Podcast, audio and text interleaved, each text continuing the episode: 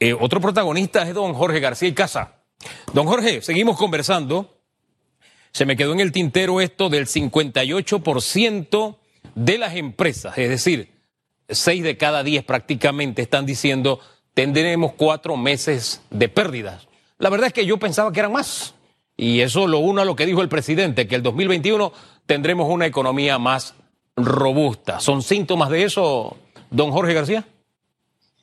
Efectivamente, Hugo, la encuesta eh, tratamos de limitarlo al corto plazo porque es difícil tratar de predecir lo que va a ocurrir el año entrante y por eso la pregunta era muy específica de aquí a fin de año, cómo ve la situación de su empresa y sí nos llamó la atención que efectivamente casi el 60%, 6 eh, de cada 10 empresas están diciendo yo voy a perder dinero de aquí a fin de año, lo cual es una situación muy difícil porque van a tener que ver de dónde sacan ese capital para seguir pagando los salarios, para seguir comprando los insumos, porque no, no alcanza los ingresos para cubrir los gastos. Sin duda, eh, tenemos un gran reto por delante y yo creo que glosas como la, como la de Flor son muy buenas y la verdad que la felicito porque nos dice la verdad en la cara y tenemos que reaccionar y, tomar el camino y el sendero de la transparencia y hacer las cosas bien.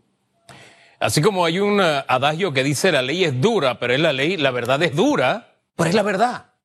Y cuando no la enfrentamos nos explota en la cara, nos puede explotar en la cara, ¿no cree?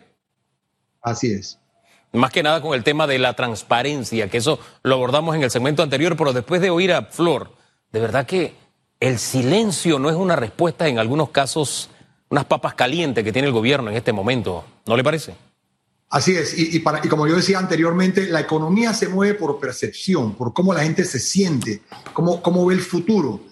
Entonces es importante esa comunicación, esa transparencia, decirle al país lo que se está haciendo y eso es lo que hemos tratado de hacer, por ejemplo, en la industria del turismo, que es una de las más golpeadas y que ahora vamos a entrar en eso. Pero, pero yo creo que a la medida que haya buena comunicación, que haya planes claros y se vaya comentando paso a paso lo que salió bien y lo que salió mal, porque no todo va a salir bien, Hugo, pero lo importante es que haya comunicación clara. En medio de todo esto, nosotros hemos hablado de un optimismo prudente, porque también el afán de la crítica, mucha constructiva y mucha destructiva, hay quienes dicen, no, es que aquí se está inventando, no, es que el mundo de alguna forma está improvisando una partitura que nadie conocía, porque estamos tocando una sinfonía que nadie conocía. Y me fijo en lo que está pasando en Grecia, por ejemplo. Grecia decidió que el primero de julio ellos abren sus fronteras al turismo y todavía están elaborando los manuales de cómo van a recibir a los turistas. Miremos un poco el mundo de lo que ha pasado, cómo se impacta el turismo eh, a propósito, en, Grecia tengo entendido que el 80% de las reservaciones ya la gente dijo, no, yo no voy para Grecia, pero a pesar de eso se van a abrir. Ese tipo de decisiones, ¿qué mensaje nos envían y qué nos dicen de ese sector a nivel mundial? Efectivamente, Hugo, importantísimo. Yo lo hemos comentado, eh, como te decía, tenemos dos meses de estarnos reuniendo eh, los presidentes de gremios de turismo, representantes de industrias, con el liderazgo del, del ministro Iván Skilsen, que la verdad que me quito el sombrero, está trabajando largas horas en, elaborar este plan y fue el plan que le llevamos al presidente el jueves de la semana pasada. Eh, y en ese plan, una de las cosas que yo le, comentaba al ministro era de que debemos poner una fecha firme, y decir, en tal fecha Panamá va a estar abierta para recibir turistas. Quizás va a ser una, una, una fecha agresiva, no tenemos todas las respuestas hoy, pero de alguna manera tenemos que decir que estamos ya en el mapa. Lo ha hecho Costa Rica, lo ha hecho Cancún, lo ha hecho Grecia, eh, Italia. Eh, ya tú ves que hay eh, signos de que la industria pues está tratando de, decir, estamos abiertos para el negocio y, vamos a hacer lo que haya que hacer para cumplir con los nuevos estándares y los protocolos de seguridad y en eso es lo que estamos trabajando. No, no se trata de correr porque aquí evítame de paso que voy deprisa. La, la seguridad, la salud es, es lo más importante, ¿no? Pero el hecho de que otros países ya establezcan fechas y todavía nosotros no, ¿Eso opera en contra nuestra o qué mensaje se envía? No, sin duda. Eh, por, lo menos Panamá ya tiene una fecha del, 23 de, junio para la apertura del aeropuerto. Eh, yo creo que es importante que la logramos cumplir, pero estamos trabajando ahora para eh, tener los protocolos de apertura, porque como decía anteriormente, es importante que ese turista que venga o esa persona que venga, no lo obliguemos a ponerse 14 días en cuarentena. Hay tecnologías hoy en día, IATA está tratando de homologar procedimientos a nivel mundial para que todos los países cumplan los mismos estándares. Y hay tecnología, te comentaba que en Hong Kong, por ejemplo, hay una aplicación que se utiliza para llevarle el tracking a ese turista que entra al país, eh, dónde está, con quién se, eh, se, se, conecta y también para medirle su temperatura todos los días. De esa manera tú puedes controlar. O sea que hay tecnologías que nos van a poder ayudar y es lo que se está comentando en la industria y ojalá que Panamá pueda pronto poner una fecha en firme, no solo de cuándo abrir el aeropuerto, que esa es la primera etapa, pero cuándo abrir el resto la industria turística, los hoteles, eh, eh, los restaurantes, etcétera, que obviamente va a tomar algún tiempo, hay que, hay que seguir las etapas, pero ojalá que efectivamente nos comportemos los panameños, cumplamos con, con, los protocolos, el uso de las mascarillas, lavarse las manos, eh, y ahora mucho la responsabilidad queda en manos nuestras de cumplir con esos estándares. Entonces, en, esto es lo que estamos en la industria turística tratando de definir los procesos. En muchos países se está tratando de elaborar eh, ciertas normas y otorgar un certificado de establecimiento libre de riesgo en todo lo que tiene que ver con turismo, ya sea restaurantes, eh, hoteles, posadas, etcétera. Eh, Panamá estamos caminando en esa dirección o cómo se está concibiendo el producto Panamá. No, efectivamente, eso está en el plan de reapertura. Se ha hablado del tema de, crear un certificado. Inicialmente se va a abrir pues, con, la responsabilidad de cada empresa de presentar sus protocolos, como lo han hecho en la fase 2, pero la idea es que la industria del turismo eh, y, en muchas otras empresas comestibles, etcétera, que, haya un, certificado que puedan dar las autoridades de que esa empresa efectivamente eh, es COVID-free o, segura de COVID porque ha cumplido con ciertos protocolos. Y, hay mucho que aprender de otros países porque nos llevan la delantera obviamente en Asia, en Europa, eh, y estamos en eso. Todos los días eh, tenemos reuniones por lo menos dos o tres veces por semana con la industria, con el ministro, se, comparte información de lo que están haciendo otros países y ya hay un plan que se, está, que se ha puesto por escrito y está muy concreto. Te hablé de las cuatro cosas a corto plazo, pero definitivamente la idea es que haya, una vez que, que, ya se abre, eh, que podamos eh, ir, ir, ejecutando este plan. Obviamente, por ejemplo, el turismo hoy en día está en el bloque 3 eh, y hasta en el bloque 4, perdón, el bloque 4 está, y queremos ver si podemos adelantar algunas de las, de las actividades turísticas para el bloque 3. Hay cosas como senderismo, como, como avistamiento de aves y, y, otros, y otras actividades turísticas que perfectamente se pudieran abrir en el bloque 3, pero tenemos que tener eso preestablecido y esas son las conversaciones que está teniendo el ministro de Turismo con la ministra de Salud y con la industria. Y, estas actividades también inyectarían un poco el movimiento del turismo interno, del turismo doméstico, que, no podemos perderlo de vista y que también mueve la economía. Efectivamente, esa es la apuesta que estamos haciendo todos, aunque el turismo interno es pequeño y hay que, hay que estar claros que eso no va a ser la solución al problema de la industria turística, hay una gran oportunidad de promover el turismo eh, interno. Se ha hablado, por ejemplo, de regresar al tema de los días puentes, para que, para que haya fines de semana largos y que el panameño pueda salir más al interior y utilizar las facilidades turísticas. Hay todo un plan de, reapertura y ver cómo se ayuda, pero nuevamente la clave es ver cómo hacemos para ayudar con capital de trabajo, eh, eh, ayudar con el tema de la deuda por, por capital y ver cómo empezamos a, a, promocionar el país internacionalmente para que nos vean y vean cómo Panamá ha manejado su crisis desde el punto de vista sanitario y que vamos a ser un país seguro para abrir una vez que podamos tener el aeropuerto abierto y, tener unos protocolos definidos junto con YATA de la apertura del aeropuerto. Eh, muy importante en esto de la promoción extranjera, veía que ya República Dominicana está diciendo aquí estamos, vengan a visitarnos. Eh, nos han tomado la delantera. Solamente aquí en el vecindario hay países que nos han tomado la delantera. ¿Se ha hablado de eso, de nuestra promoción a nivel internacional? Sin duda, yo, formo parte de la junta directiva de Promtur. Promtur es, eh, la entidad público-privada que se creó hace aproximadamente un año, que se encarga de la promoción internacional de Panamá. Ya estamos haciendo los últimos pasos para que la empresa de, relaciones públicas eh, esté contratada y funcionando para empezar a, promover eh, comunicación oportuna sobre Panamá. también estamos hablando de pues, salir a promover en, el momento adecuado, porque obviamente tú no haces publicidad cuando el producto no está en el, en, el supermercado porque estás botando la plata. Pero relaciones públicas sí se puede hacer desde ya y tener todo lo que es la campaña publicitaria eh, eh, lista. Estamos este sábado, por ejemplo, Hugo, te puedo comentar que tuvimos una reunión presencial en, el Ministerio de Turismo, con el ministro liderizándola, con, con jugadores de la industria, eh, la, Junta Directiva del CNT, para hablar sobre el plan estratégico de turismo, el plan a cinco años de, de cuáles son los destinos de Panamá que se van a promover, cuál es la estrategia. O sea, que se está trabajando, aprovechando esta para del, coronavirus, se está trabajando duro para tener todo listo para cuando esto arranque. Ahora, nuestra mejor carta de presentación, sin lugar a dudas, eh, son las cifras que logremos en cuanto al manejo del COVID en Panamá. Lamentablemente tenemos eh, el mayor número de fallecidos, mayor número de casos detectados eh, y no esas cifras, si las comparamos con otros países, no necesariamente invitan a la gente venga a Panamá. Así que, ¿qué, reflexión hace usted respecto a esto, la carta de presentación de cómo manejemos esta crisis de salud? Hugo dice que hay que hablar bien del camello si quieres venderlo. Yo te puedo decir que Panamá, Panamá no ha llegado a colapsar el sistema de salud. Panamá tiene un sistema de salud donde, gracias a Dios, pues nunca tuvimos, como en otros países en Centroamérica, que se desbordaron.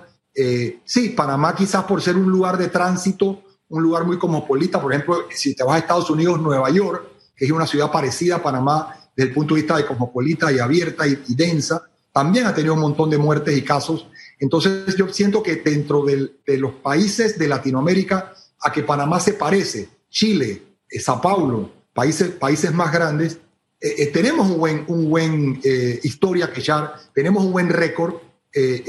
sí, la verdad que cada muerte es una desgracia y, a la familia que perdió a esa persona pues es irreemplazable, pero cuando uno mira los números fríos, el, el tener el RT en los niveles que lo tenemos ahora, eh, yo creo, que hay cosas que se pueden mejorar, pero en general yo creo que si se maneja bien, Hugo, Panamá ha hecho un buen trabajo eh, del manejo de la, de la, pandemia desde el punto de vista de no eh, superar la capacidad del sistema de salud. Tenemos nuestras debilidades, pero también tenemos nuestras fortalezas, en otras palabras. Sin duda. ayer, pues, esa apertura del bloque 2 simultáneamente se da con el aumento de casos que estamos registrando desde hace más o menos una semana. ¿Usted qué reflexión hace sobre estos, estos dos fenómenos en simultáneo con que arrancamos?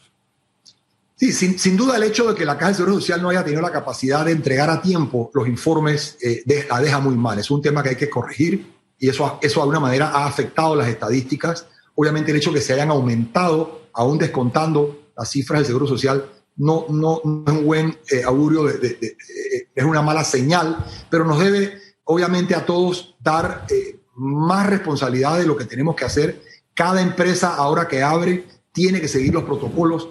Yo sentí a, unos colaboradores en mi empresa mucho más tranquilos después que ya estaban en la empresa, que vieron todos los protocolos que se estaban llevando y de hecho se sienten más tranquilos porque tienen un trabajo, están comprometidos en ver cómo echan adelante la empresa juntos. Eh, entonces yo creo que parte de la responsabilidad ahora cae en, todos los ciudadanos de en este segundo bloque, pues cumplir con los estándares. Va a haber obviamente un aumento en, los casos, eso es inevitable, pero la clave nuevamente es que no se desborde el sistema de salud y en eso tenemos que contribuir todos, pero tenemos que echar adelante la economía porque los daños económicos pueden ser tan graves o peores que los de la enfermedad.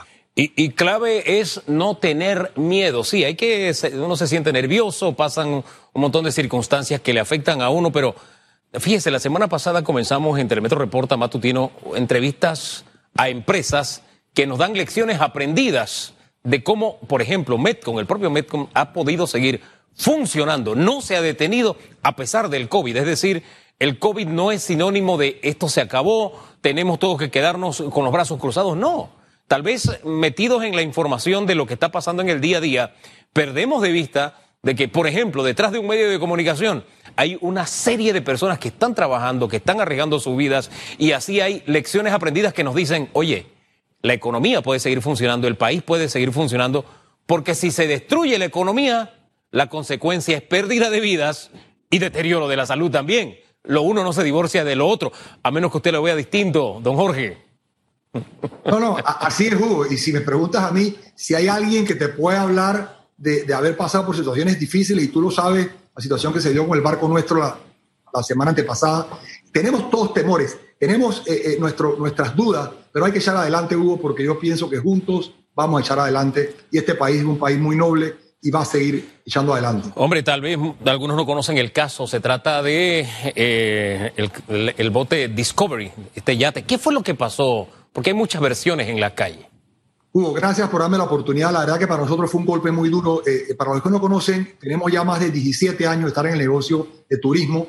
Traímos un bote hace más de 12 años de, Australia, un bote nuevo que se llama el Discovery, bote con 12 habitaciones, que ofrecía un producto espectacular. Traíamos turistas de Estados Unidos, Europa, que los llevábamos a Darién, entrábamos por el río Tuira, llevábamos a una comunidad en Verá, La Chunga, eh, luego regresábamos por las Perlas, visitábamos una isla con un submarino hundido, veníamos al canal, vamos a Barro Colorado, llevamos, llevamos a los turistas a Barro Colorado, duermen en el canal una noche, siguen al Caribe, entran por el río, el río Chagre, se duermen una noche en el río Chagre, en el Fuerte San Lorenzo, que es espectacular, y terminábamos en Portobelo, conociendo toda la cultura de Portobelo, y luego los traíamos por tren a la ciudad de Panamá. Ese producto, el, el jueves hace dos semanas, eh, el barco se incendió. Eh, nosotros teníamos dos personas a bordo del barco que hicieron todo lo posible por apagar el fuego, pero, pero fue imposible. Es un barco que tiene tecnología muy moderna, inclusive los motores, los cuartos de máquina, tienen un sistema que, que, sale un gas inerte que saca el oxígeno del cuarto para apagar el fuego y de hecho los motores no se incendiaron. Pero el resto del barco, a pesar de que la tripulación le, metió seis, eh, cinco perdón, eh, extintores enormes, cuando abrieron el cuarto que se había incendiado se dieron cuenta que en el cielo raso del cuarto estaba encendido y las llamas, el calor, estaba consumiendo el metal. ¿Qué pasa? El sistema de aspersores de agua, como tenemos en los edificios, le echa agua, pero a, la parte de abajo, a la cabina, no a, la, parte del cielo raso. Y no pudo contenerse el fuego. Este, este barco eh, pues se perdió, pérdida total. Estamos ahora trabajando con las autoridades. La verdad que el, coronel Espíritu de Frías, una persona muy profesional, nos ha ayudado mucho. Estamos haciendo la investigación para entender qué fue lo que pasó.